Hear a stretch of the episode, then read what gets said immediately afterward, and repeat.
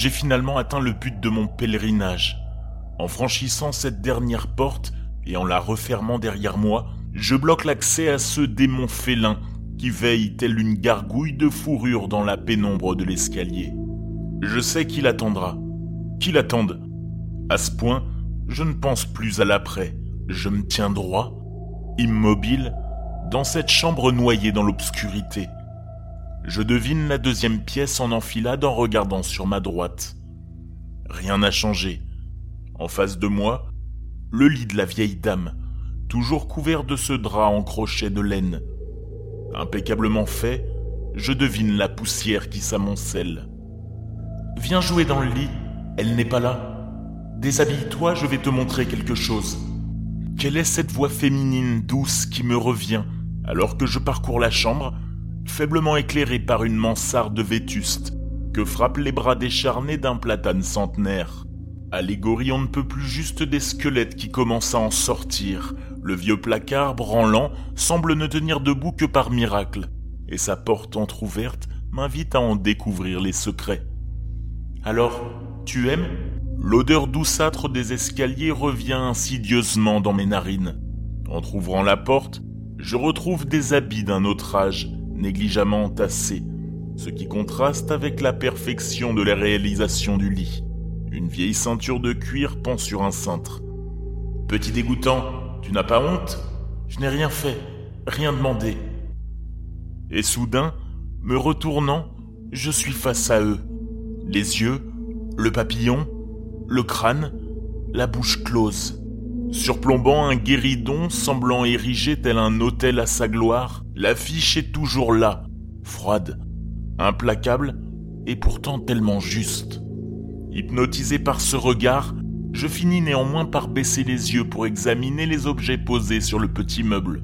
De vieilles photos familières, éclats de rire, soleil, chaleur humaine, ainsi que des objets plus ou moins insolites. La chair de poule s'empare de moi une fois de plus alors que je prends la petite clé forgée que j'ai vue auparavant. Est-ce mon côté joueur ou simplement mon souvenir Je sais qu'elle sera utile avant la fin. Cette pièce est gelée. Normal, me dis-je, le soleil n'y rentre pas. Que faites-vous? Attention, j'arrive. Vous avez intérêt de ne pas faire de choses que les enfants ne doivent pas faire. Sinon, prenez garde à vous. La voix féminine est cette fois dure, éraillée et menaçante. Elle n'est pas jeune. Elle n'est plus bienveillante. Mais non, on joue. À bien y repenser, cela n'avait rien d'un jeu. J'aurais aimé que cela s'arrête. Les deux voix s'estompent dans ma tête elle n'est pas intervenue. La dernière pièce n'a plus de porte, et je la connais mieux que les autres. Les deux lits d'enfants qui y sont disposés côté à côté sont en bataille. Les tables de nuit renversées ont déversé leur contenu sur cette maudite moquette pelucheuse. Immonde sentiment erroné de douceur. Un crucifix, quelques bandes dessinées et une petite figurine que je reconnais avec tristesse. Cette pièce me donne un sentiment inexprimable de malaise. Pourquoi tu ne m'aides pas? Pourquoi personne ne m'aime? Pourquoi est-ce que je souffre et tu ne fais rien? Aide-moi Il fait nuit. L'enfant ne comprend pas pourquoi la sinistre voix éraillée hurle, comme possédée, tournant autour de son lit comme une sorcière désincarnée. Il est seul. Il a peur. Il veut que tout cela s'arrête. Dans le lit mitoyen, le silence. Tu dois m'aider, mais ne jamais en parler. Sinon, tu ne viendras plus ici. Je serai malheureuse, et ce sera de ta faute, pour toujours. Le chat miaule en bas des escaliers, longuement. Détournant le regard du lit, je fais face à une lourde porte fermée à double tour. Je la déverrouille pour finalement retrouver un enchevêtrement de jouets, de vieux tissus et de boîtes éventrées dans ce qui semble être un gouffre interminable englouti par les ténèbres.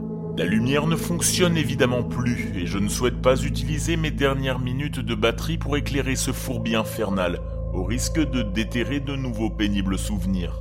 Je sors et je referme ma clé.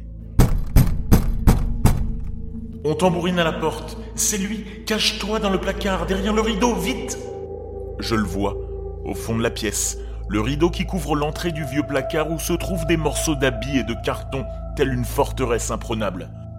Il est éclairé par la lune qui entre désormais dans la pièce par l'œil du cyclope de la façade. Il fait nuit désormais. Combien de temps ai-je passé dans cet antre maudit? Je ne saurais le dire. Mais le voyage touche à sa fin. Je vais pouvoir repartir. Ce chat n'est qu'un animal et je saurai le contourner. Même si d'étranges odeurs et de sombres images me sont revenues, tout cela n'avait rien de surnaturel, à défaut d'être agréable. Mon sang se glace dans mes veines. J'entends la lourde porte d'entrée s'ouvrir lentement. Je suis pétrifié. Le chat semble agité. Quelqu'un, quelque chose est entré sur son territoire. De lourds pas montent un à un. Patiemment, inexorablement, les escaliers de pierre. Je me sens partir, mais je ne peux me laisser aller. Je dois me cacher, échapper à cette menace bruyante mais invisible. Je repousse le rideau. Je vais retourner dans ce placard. Il m'a sauvé par le passé, du moins, je crois. Je ne suis plus un adulte, je suis l'enfant, apeuré, vulnérable. Je ne peux plus y rentrer, je suis trop grand. Un mur s'érige face à moi et je n'ai plus le choix. Repoussant le rideau, je dois faire face.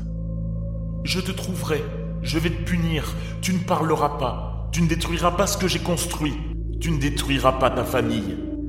Le chat feule de rage. La porte s'ouvre à la volée, un vent glacé tourbillonne, hurlant dans les deux chambres. Alors que je sens ma conscience m'abandonner, les visages me reviennent, les voix chuchotent, crient et se perdent dans un maelstrom de violence et de perversion. Il est trop tard pour m'enfuir. Je sens le vide m'envelopper. La lune éclaire une dernière fois la chambre et mon regard se pose sur les deux yeux verts qui s'approchent de moi. La voix éraillée résonne. Elle s'est insinuée en moi tel un poison virulent. Je suis entré. L'espérance n'existe pas ici. Elle a gagné.